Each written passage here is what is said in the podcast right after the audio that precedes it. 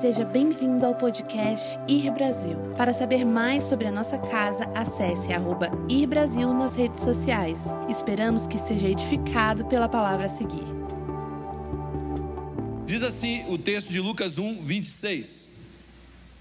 Passando seis meses, Deus enviou o anjo, o anjo Gabriel a Nazaré, uma localidade da Galileia, a uma virgem que chamava Maria, que estava prometida em casamento a um homem chamado José, descendente do rei Davi. Gabriel apareceu-lhe e disse: Eu te saldo, mulher favorecida, mulher agraciada, ou bendita entre as mulheres. O Senhor está contigo. Confusa e perturbada, Maria perguntou a si própria o que queria o anjo dizer com aquelas palavras. E disse o anjo: Não tenha medo, Maria. Continuou dizendo: Porque Deus vai conceder-te uma bênção maravilhosa. Muito em breve ficarás grávida e terás um menino, a quem chamarás Jesus. Será grande e será chamado Filho do Altíssimo.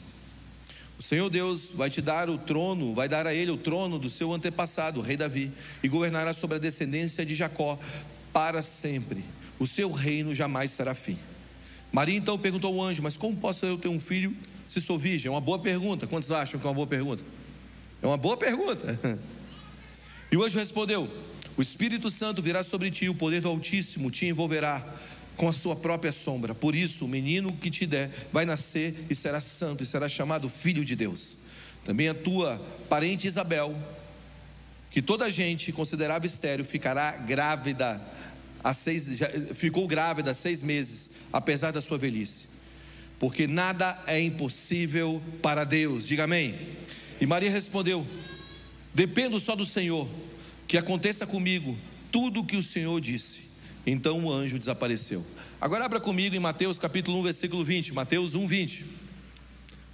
Primeiro dos evangelhos aí. Mateus 1, 20. Esse é o aparecimento do anjo Gabriel a Maria. Agora vamos ler o que aconteceu com José. Porque Deus começa e termina o que ele faz, amém?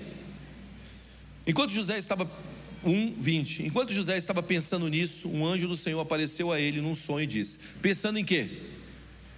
Pensando que Maria, Maria chegou para José e falou: Olha, eu tive um encontro com um anjo e aí e ele me disse que eu vou ficar grávida. Agora você imagina você ter uma noiva e essa noiva falou que está grávida do Espírito Santo. Vamos lá, gente. Se isso acontecer hoje, não pegue esse texto como base. Conselho de amigo. Ok? Mas o que está acontecendo? José está pensando, José está pensando dessa história de Maria falar que teve um encontro com um anjo e vai ficar grávida. Ok. Então José estava pensando nisso e um anjo do Senhor apareceu a ele num sonho e disse: José, descendente de Davi, não tenha medo de receber Maria como sua esposa, pois ela está grávida pelo Espírito Santo. Eu tenho certeza que ele falou: Ufa! Que bom!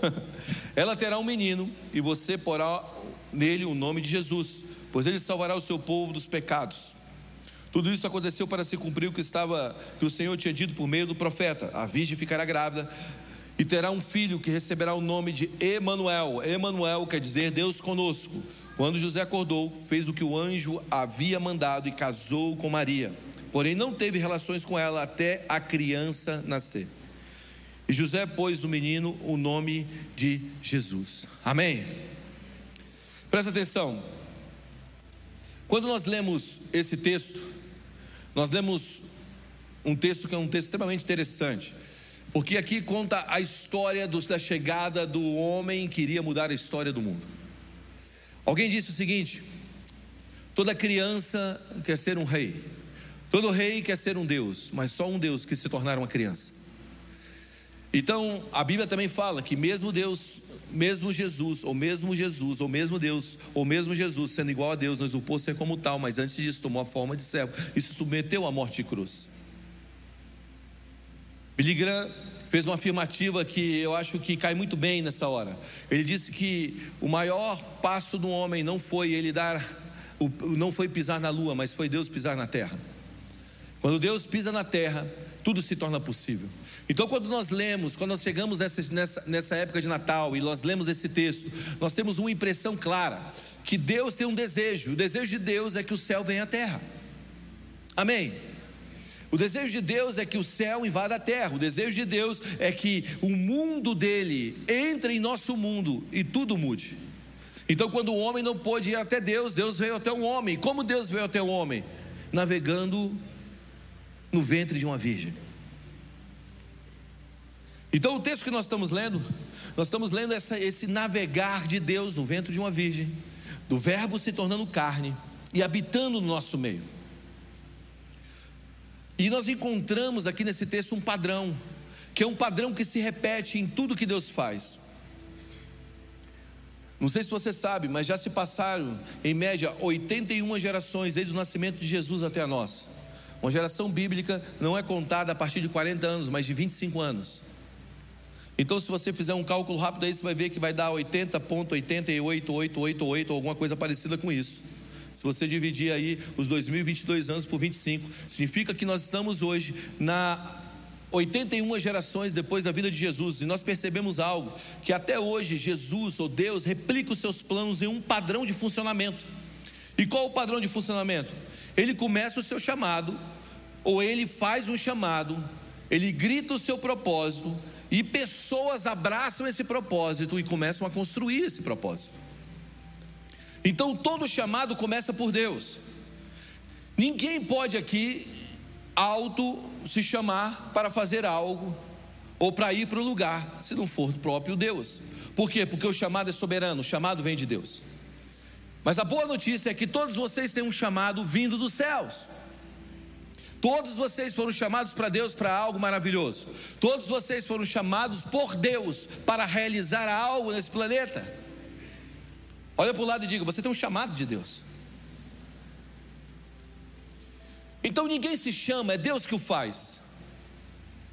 Quando Deus aparece a Maria, Deus está dizendo: Ei, eu tenho um chamado para você. E esse chamado para você é que você carregue um menino, que ele será o salvador do mundo, que ele vai mudar a história das nações. Começou por Deus. Não foi Maria que escolheu. E é interessante que Maria tinha mais ou menos 16 anos, era uma menina. Fico olhando ali para minha filha, minha filha tem 15 anos. Cara, 16 anos de idade, dizendo sim para o céu.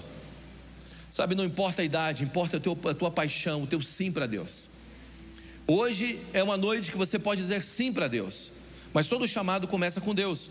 Quando você lê João capítulo 15, versículo 16, diz assim: Não fosse vós que me escolhestes, que escolhestes a mim, pelo contrário, eu escolhi a vós, outros, e vos designei para que vades e dê bons frutos.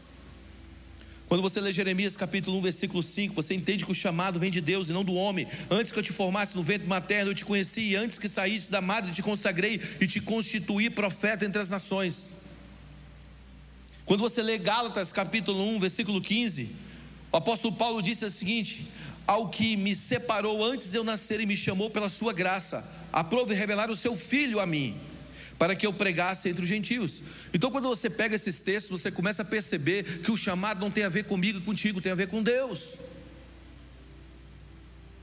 Deus olhou para você antes de você existir e já determinou algo para a tua vida. Alguém pode dizer amém? A notícia maravilhosa nessa noite é que Deus está te chamando para algo poderoso. Mas o padrão de Deus que se repete em toda a história é que Deus chama, mas nós precisamos dizer sim a esse chamado. De alguma maneira, quando nós lemos o que está escrito nesse texto que nós acabamos de, de, de ler aqui todos juntos, no versículo 38, Maria respondeu: Dependo só do Senhor, que aconteça comigo tudo o que disser. Então o anjo desapareceu. Quantos aqui querem dizer aos céus que aconteça comigo tudo o que o Senhor propor? Quantos aqui têm desejo de viver tudo que Deus tem para a sua vida? Sabe, Deus tem um chamado para você, mas você precisa dizer que aconteça comigo tudo o que você deseja, que se realize na minha vida cada um dos seus sonhos, cada um dos seus projetos, que nenhum dia se perca com nada, Deus, que eu possa chegar no final da minha vida e falar como o apóstolo Paulo disse: no teu bom combate, completei a, completei a carreira e guardei a fé. Então o chamado vem de Deus, mas quando Deus chama, alguém precisa responder. Deus tem um chamado para mudar essa cidade. Alguém quer responder esse chamado? Deus tem um chamado para que você construa uma família maravilhosa. Alguém quer responder esse chamado? Deus tem um chamado para que você viva os dias que Ele sonhou. Alguém quer responder esse chamado? Eu quero responder o chamado de Deus. Agora, todo chamado, tudo que Deus projeta e declara e convoca, precisa de um sim e um amém. Um sim do céu e um amém que vem nosso. Agora perceba que Natal não representa apenas Deus vindo à terra, representa alguém dizendo sim a essa vinda à terra. Natal não representa apenas, quando nós entramos nessa época, isso não representa, não é apenas uma representação de Deus querendo descer no nosso meio. Significa Deus querendo fazer algo através de nós, por meio de nós, ao mundo aí fora. Então o chamado nunca é no nível pessoal. Chamado é do pessoal para o coletivo, para a transformação do meio, e é isso que Deus quer fazer com você. Mas nesse plano, esse plano de Deus, existe um desenvolvimento chamado. Não acontece assim. Aconteceu. Não, não, não, não. Não é assim.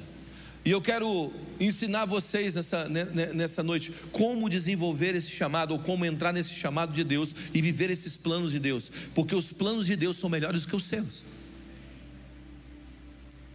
Presta atenção, a Bíblia diz o seguinte: eu que sei os pensamentos que tenho a vosso respeito, são pensamentos de paz e não de mal, para dar a vós o fim que desejais. Vamos, vamos lá. Quantos aqui querem viver os pensamentos de Deus? Quantos aqui querem viver os planos de Deus? Quantos aqui querem andar nos caminhos de Deus? Se você quer isso, você precisa dizer sim a Ele. É o chamado dele. Só que o chamado, ele passa por fases. Não se chame, deixa Deus te chamar. E quando ele te chamar, entenda que ele vai te colocar em um processo chamado fases do chamado, ou fases do plano. Foi assim que aconteceu com Maria. E assim começou essa história com Maria. Primeira coisa que eu quero que você entenda nesse plano de desenvolvimento dos céus chamando a terra é que a primeira fase é o encontro. Diga o encontro. O encontro é onde você se o encontro é onde você se engravida ou você recebe a semente e entra numa gravidez da promessa. Diga: todo encontro gera uma gravidez. Quando você encontra Deus, uma semente é colocada dentro de você. Todo encontro gera uma gravidez. Todo encontro com Deus provoca o nascimento de algo em nós. Eu nunca estive diante de Deus e saí de lá da mesma maneira. É engraçado porque quantas vezes eu cheguei em casa e minha esposa Mara estava tendo encontros com Deus, e depois dos encontros com Deus, as ideias nasciam. Todas as vezes que você encontra com Deus, algo floresce dentro de você para abençoar outros ou para abençoar a sua casa. Se você está se sentindo estéreo, se você está se sentindo sem vida, se você está se sentindo sem, sem expectativa, sem esperança, sem futuro, o que você precisa nessa noite é de um encontro com Deus, porque o encontro vai gerar um filho. O encontro gera gravidez. O encontro gera uma semente. O céu começa a ser gerado dentro de nós. E a terra começa a perder espaço dentro de nós. Todo encontro com Deus gera os céus dentro de nós. Quando você encontra o Senhor, as coisas terrenas começam a sair, as coisas celestes começam a tomar forma dentro de você. E aí você começa a entender que nada que é eterno, que não seja eterno, nada que não seja eterno, começa agora merecer a tua afeição. Você tira a sua afeição pelas coisas que não são eternas. Você começa a abraçar as coisas que são eternas, porque o céu começa a ser gerado dentro de você. Você começa a viver pelos planos maiores. Você começa a viver pelas alianças certas. Você começa a gerar dentro de você, ou a produzir dentro de você uma vida que você não tinha antes. É impressionante que um homem que tem um encontro com Deus, a perspectiva dele muda completamente. E é isso que está acontecendo. Natal é o céu vindo à terra. Natal é o céu descendo à terra. A religião tradicional diz que a salvação é um escape desse mundo para o reino de Deus. Mas o evangelho do Natal, o evangelho de Cristo, diz que o reino dos céus está vindo a este mundo. A boa notícia é que os céus estão invadindo a terra. Sabe, a religião tradicional diz que o mundo é ruim, que nós temos que sair desse mundo, desse câncer, dessa terra, o câncer das cidades, que as cidades estão sendo, que são maléficas, vamos sair dessa pobreza que está em nossas cidades. Não, o evangelho da salvação, o evangelho do reino, o evangelho do Natal é Deus vindo ao mundo e entrando em nosso mundo. Quando nós vemos, então perceba algo. Se você entender que o Natal é Deus vindo à terra, e não a terra subindo aos céus, não o santo subindo aos céus, você começa a perceber algo. Que Deus nascerá dentro de você, Ele crescerá dentro de você, até o ponto que não caiba mais dentro de você, e a partir daí Ele vai transbordar para todos que estão ao seu, redor. E esse transbordar de Jesus para todos que estão ao seu redor irá começar a afetá-los com paz, justiça e alegria no Espírito. Por isso a oração de Jesus não foi: Senhor, me leve aos céus. Quando os discípulos perguntaram para Jesus como nós devemos orar, Jesus ensinou: Pai nosso que estás no céu, santificado seja o teu nome, que venha a nós o teu reino, que seja feita a sua vontade na terra como ela é feita. Olha o que Jesus está dizendo: na terra como no céu. O que significa? No céu tem angústia? No céu tem angústia? Ok, que seja feito na terra como no céu. No céu tem doença? Que seja feito na terra como tem no céu. No céu tem depressão? Que seja feito na terra como é feito no céu. No céu, no céu tem ansiedade, então que seja feito na terra assim como é feito no céu. De alguma maneira, Deus nos chamou para carregar o filho dele dentro de nós e fazermos o reino na terra como é feito no céu. Esse é o evangelho do Natal.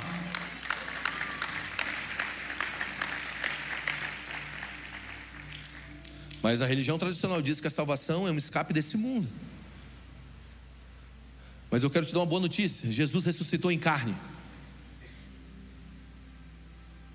Isso não é metaforicamente, é verdade.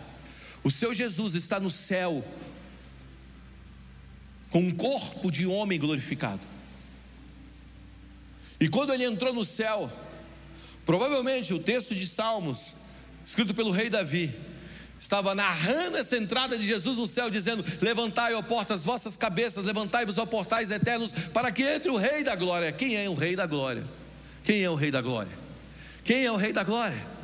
Jesus é o Rei da Glória. E esse homem entrou como o primeiro homem a entrar nos céus. Ele se assentou à direita de Deus Pai. E a Bíblia diz que ele se tornou o primogênito dentre os mortos. Não o unigênito, o primogênito. Significa que se ele, se ele ressuscitou e ele se tornou primogênito, um dia todos nós iremos ressuscitar com ele. Então a morte não é o último estágio da vida de um homem que entende que os céus veio à terra de alguma maneira, esse corpo se tornou um templo do Espírito, e um dia ele vai voltar para Deus. Então, quando você entende que todo encontro com Deus produz o céu dentro de você, você vai começar a perceber o que você precisa é do céu dentro de você. E como o céu vem para dentro de você quando você encontra Deus, você precisa de encontros com Deus. E essa noite, uma noite em que nós estamos apontando para o Natal, então é uma noite em que o céu irá te encontrar. Amém? Vamos lá, alguém está aí para me ajudar a pregar nessa noite? Vamos lá, gente. O encontro provoca o céu dentro de nós, a gravidez de uma promessa. Agora, a segunda fase dentro desse processo de chamado é a fase de proteger a promessa, ou ter fé para andar no meio da noite. Olha o que diz o texto de Mateus capítulo 2, versículo 13. Depois que partiram, um anjo do Senhor apareceu a José em sonho e lhe disse: Levanta-te, toma o menino e a sua mãe e fuja para o Egito. Fique lá até que eu lhe diga, pois Herodes vai procurar o menino para matá-lo. Vamos lá, gente, é Jesus. Jesus é Jesus, esse menino é Jesus. E mesmo sendo Jesus, teve que fugir. Então ele se levantou, versículo 14, tomou o menino e sua mãe durante a noite, diga durante a noite, e partiu para o Egito onde ficou até a morte de Herodes. Existe uma fase dentro do projeto, do plano, do plano de Deus para vir para a nossa vida, que é a fase aonde nós precisamos proteger o que Deus nos entregou. Nós vivemos uma geração que quer mostrar tudo muito rápido. Muitas vezes a gente escreve um texto, o texto não foi nem desenvolvido, a gente já quer jogar ele no Instagram, né? Muitas vezes a gente está construindo ainda uma família, ainda não está nem, ou melhor, construindo um relacionamento, não está nem maduro. E as redes sociais já estão expondo tudo, sendo que nem amadureceu a coisa. De alguma maneira a gente está jogando para fora ou demonstrando aquilo que deveria ser trabalhado. Se você tem um plano de Deus, ou melhor, se você tem uma promessa de Deus, eu quero que você entenda, você precisa aprender a proteger o que Deus te entregou. E muitas vezes proteger é menos exposição e mais oração. Menos exposição e mais oração. Diga menos exposição e mais oração. Então, às vezes você tem que proteger o que Deus te entregou. Quando aquele decreto foi liberado, ele precisou fugir. E a Bíblia fala que eles fugiram no meio da noite. Nós precisamos ter fé para andar no meio da noite. Nem sempre é fácil andar no meio da noite. Mas Deus vai nos dar capacidade de andar no meio da noite. Escute, eu quero ser um pai maravilhoso para os meus filhos. Eu quero ser. Quantos aqui querem ser bons pais? Eu quero ser um homem fiel à minha esposa. Quantos aqui querem ser fiéis? Levanta a mão no nome de Jesus. Mas eu também quero que meus filhos conheçam um homem que andou no meio da noite apenas por uma palavra que ele recebeu. Eu quero que meus filhos conheçam um homem de fé que recebeu uma palavra e mesmo nos dias escuros ele conseguiu andar à noite. A Bíblia fala que José levantou no meio da noite e andou com aquela criança. Sabe, Deus não é o Deus do culto das 18h30. Deus não é o Deus apenas do culto das 10 e meia da manhã. Não, não, não, não. Deus não é o Deus do domingo. Deus é um Deus que nos guia, que, nos guia no meio das noites. Deus é um Deus que nos guia no meio das trevas. José andou no meio da noite. Se você tem uma manhã hoje, é porque você suportou uma noite ontem. Todas as pessoas, entenda isso, todas as pessoas que Deus usou tiveram que andar em dias escuros. Elas nem sempre andaram porque tinham luz, mas elas andaram porque tinham fé. Você não precisa de luz, você precisa de fé. Escuta o que eu estou te dizendo. Você não precisa, você não precisa ter luz, você precisa ter fé. Deus te chamou para você andar nos meios, nos dias escuros, nos escuros. A vida real é diferente, gente. Muitas vezes a gente bota aquele filtro no Instagram para parecer algo que não é. E a gente está tentando fazer da nossa vida um filtro, um filtro de Instagram. Mas a gente tem que aprender a andar nos dias escuros. A Bíblia fala que em todo tempo ama um amigo e na hora da dor nasce um irmão. Você sabe quando nasce uma família? É quando você anda com um irmão ou anda com um amigo na hora da dor. Em todo tempo anda ama um amigo e na hora da dor nasce uma família. Famílias são geradas não em dias claros, mas em dias escuros. Não são belas cerimônias que fazem bons casamentos. É aprender a andar nos dias escuros. Está comigo? Então a Bíblia diz que José saiu à noite. A Bíblia diz que ainda era escuro quando as mulheres foram ao túmulo de Jesus para preparar o seu corpo e tiveram uma surpresa. Você sabe o que acontece durante a noite? Deixa eu te mostrar o que acontece durante a noite. Algumas coisas que acontecem durante a noite. O maná cai do céu. Números capítulo 11, versículo 9 diz o seguinte: Quando o orvalho caía sobre o acampamento, à noite também caiu o maná. O que é o maná? O maná é a provisão. Existem coisas que caem à noite que te alimenta de dia. À noite vem a provisão do céu. Escuta o que eu vou te dizer o que acontece durante a noite também. À noite Deus não dorme. A Bíblia fala em Salmo 121, versículo 4: Eis que não tosquejará nem dormirá o guarda de Israel. O que significa? Significa que Deus está vigiando e lutando por você enquanto seus olhos estão fechados. O nome disso é graça. Quando eu leio o Salmo 121, versículo 4, eu encontro a graça. Enquanto eu descanso, existe um Deus que trabalha por mim. Sabe, no primeiro sábado da humanidade, Deus descansou. Mas no primeiro sábado da redenção da humanidade, Deus trabalhou. A Bíblia fala que Jesus, no sábado, no sábado de silêncio, ele estava fazendo algo que ninguém poderia fazer. Nem eu e você poderíamos fazer o que Jesus estava fazendo no primeiro sábado da, da restauração do planeta do redimir da humanidade. Jesus estava descendo nas regiões escuras das trevas e comprando para si todo o povo, língua, tribo e nação. Ele estava rasgando o inscrito de dívida que era contra nós. Ele estava comprando de novo a nossa história, tirando da mão do diabo e devolvendo novamente a Deus. No primeiro sábado da redenção, sabe, naquele sábado, no sábado em que a gente estava descansando, sabe o que Jesus estava fazendo? Jesus estava expondo principados e potestades publicamente. No primeiro sábado da humanidade, Deus descansou, mas no último, ou no primeiro da restauração de todas as coisas, através da Sua morte, Ele trabalhou. Hum. Então, o teu Deus não dorme. Pelo contrário, a Bíblia fala para você dormir e descansar. A Bíblia fala em Salmo, que é outra coisa que acontece durante a noite, em Salmo 127, versículo 2, diz que Deus dá aos seus amados durante o sono. Deus está te dando enquanto você dorme. Descanse no Senhor.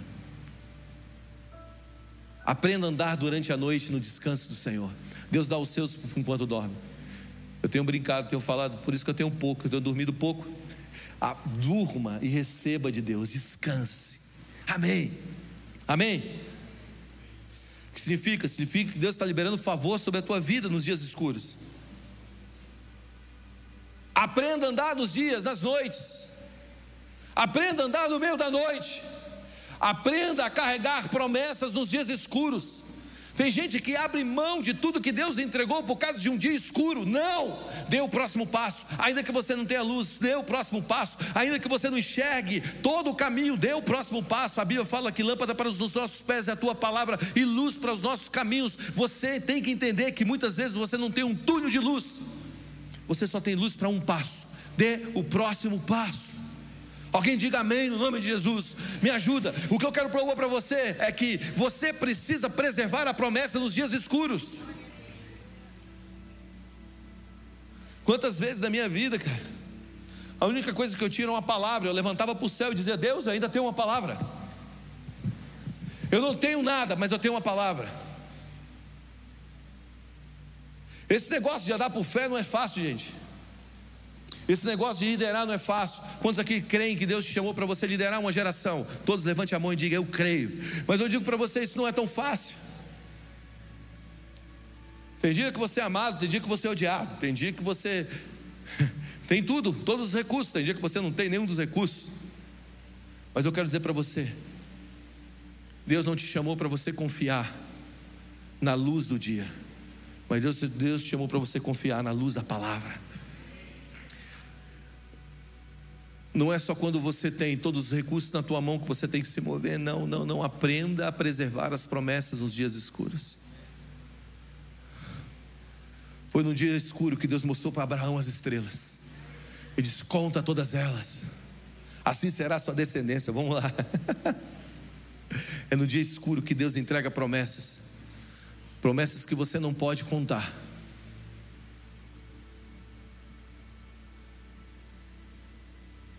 A terceira fase é quando nós achamos, quando nós achamos que perdemos Jesus. Você já achou que você perdeu aquilo que Deus te entregou? Você já achou que Jesus sumiu da tua vida? Algumas vezes eu pensei que Deus tinha sumido da minha história. Vamos lá, Deus, você mandou fazer isso, eu fui, parece que eu estou sozinho nesse negócio.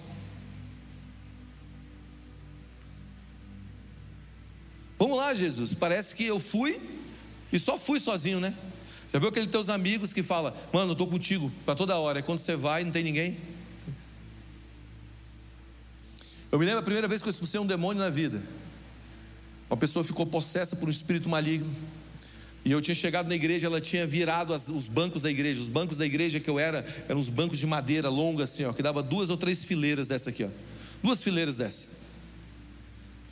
E a pessoa estava possessa, uma menina magrinha. Um do tamanho da Isabela, minha filha. Ela pegava os bancos de madeira e fazia assim, ó, parecia o, o Thor. Oh! Empurrava os bancos. Oh! E aí eu estava com um grupo de adolescentes junto comigo. Eu falei assim: vamos expulsar aquele demônio, irmão. Você já expulsou? Eu nunca expulsei, mas a gente sabe que tem autoridade no nome de Jesus. Vamos. Você vai, vou. Se você for, eu vou. Aquele negócio, né? Se tu vai, eu vou. Se não for, não vou. Aí juntamos ali o bando para poder expulsar eu e mais quatro. Chegamos para poder expulsar. Aí tinha um corredor que saía em um hall e tinha uma porta que só dava para sair uma pessoa atrás de mim e outra porta que voltava para dentro da igreja.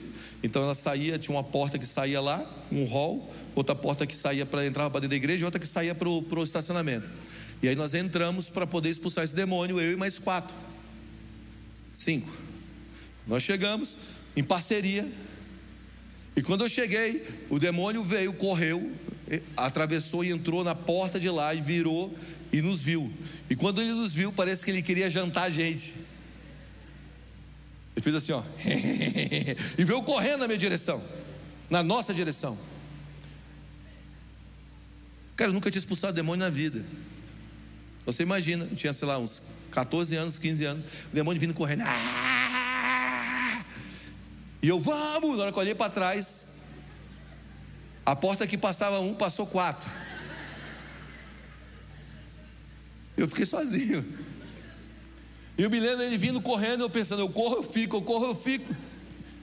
Aí eu levantei a mão, sai no nome de Jesus. Aí a mulher, puf, caiu no chão. Eu, funciona.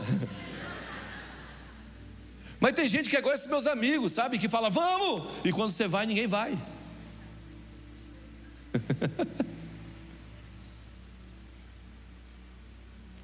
sabe quantas vezes a gente acha que que os dias escuros nos fez perder Jesus. Olha o que diz o texto de Lucas, capítulo 2, versículo 42. E tendo ele já 12 anos, subiu a Jerusalém, segundo o costume do dia da festa. Regressando eles, terminou aqueles dias, ficando o menino Jesus em Jerusalém, e não soube José nem sua mãe. Pensando, porém, eles que viria de companhia pelo caminho, andaram um caminho de um dia, procuraram entre os parentes e conhecidos, e não acharam. E como não encontraram, voltaram a Jerusalém em busca dele. E aconteceu que, passando três dias, vamos lá, gente, três dias com o filho perdido. É desesperador, é não é? Acharam no templo, assentando, assentado no meio dos doutores, ouvindo e interrogando os doutores da lei. Você já achou que você perdeu Jesus? Você já se sentiu só? Você já se sentiu naqueles dias em que parece que as coisas não encaixaram e você está dizendo, Deus, onde está você? Na verdade, Deus sempre esteve no mesmo lugar. A pergunta é aonde você está, não é aonde Deus está. Muitas vezes nós estamos dizendo onde você está, Deus, e Deus está dizendo aonde você está. É engraçado que quando Deus nos chama para andar com Ele, nós precisamos entender que existe um caminho de conhecimento e de espaço. Diga conhecimento, espaço. Todas as vezes que você encontra o Senhor, Deus dá um passo na frente para provocar um espaço para um novo conhecimento. Então você tem um conhecimento de Deus, um Deus que enche uma garrafa de água. E você diz: Meu Deus, Deus encheu uma garrafa de água. Aí de repente Deus dá um espaço para que você entre no conhecimento do Deus que enche um balde de água. Aí quando você encontra o Deus que enche um balde de água, Deus dá um, um passo à frente, para que você ande um caminho para conhecer um Deus que enche uma piscina de água. De repente, Deus, quando você encontra o Deus que enche uma piscina de água, Deus dá um passo na frente para você conhecer o Deus que enche uma represa de água. E aí você encontra o Deus que enche uma represa de água, você está dizendo, meu Deus, que revelação maravilhosa, Deus encheu uma represa de água, mas Ele dá um passo à frente.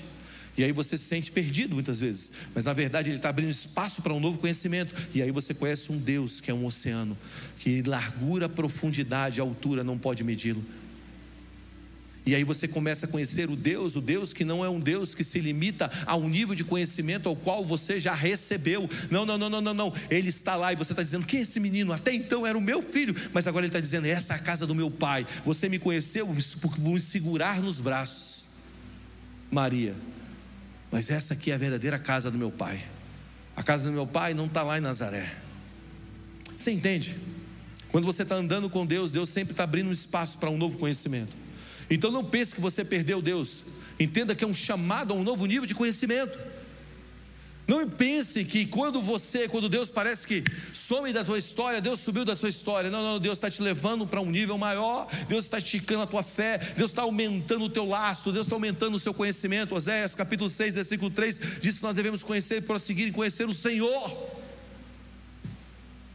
Deus está te chamando para você conhecer mais, mais dEle que você conhece de Deus não é nada. Nada. Nada. Diga, existe mais. Sabe, eu me lembro quando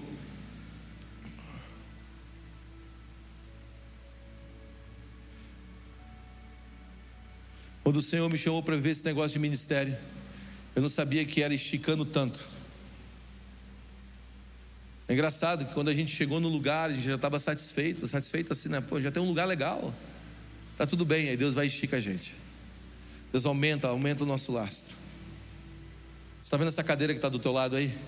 Ou que está atrás de você vazia? Essa cadeira é alguém que Deus colocou no teu coração para trazer para cá. Deus vai aumentando o nosso nível de, de entrega. É engraçado que muitas vezes quando a gente se acomoda, a gente para de conhecer. A gente precisa ter uma mente, uma alma inquieta. E a última fase é a fase que a gente perde o controle. Olha o que diz João capítulo 2, versículo 4. Disse-lhe Jesus: Mulher que tenho contigo, ainda não é chegada a minha hora. Ainda não é chegada a minha hora. Sabe, Maria achava que tinha o controle sobre Jesus. Maria foi uma mulher maravilhosa. Mas aqui a gente mostra claramente que existe uma hora que a gente perde o controle. A gente não tem mais o controle sobre a nossa história. Ainda não é chegada a minha hora. Existe uma hora que nós precisamos entregar tudo ao Senhor e confiar nele com todo o nosso coração e não se apoiar em nosso entendimento. Quando perdemos o controle, descobrimos que não pode ser qualquer coisa que desejamos que tome conta dos nossos corações, da nossa mente, mas pode ser apenas tudo que Deus deseja para nós. C.S. Diz o seguinte: quando, quando, quanto mais deixamos que Deus assuma o controle sobre nós, mais autêntico nos tornamos, pois foi Ele que nos fez. Ele inventou todas as diferenças pessoais que eu e você temos é quando me viro para Cristo e me rendo à Sua personalidade, que pela primeira vez começo a ter a minha própria e real personalidade aflorando. E eu encerro com isso. Ou seremos controlados por, por Satanás, ou pelo eu, ou por Deus. Só existe três opções. Ou seremos controlados por Satanás, ou pelo eu, ou por Deus. O controle de Satanás é a escravidão. O controle do eu é soberba, e o controle de Deus é a vida. Você precisa decidir, decidir quem te controla. Se coloque em pé nessa noite.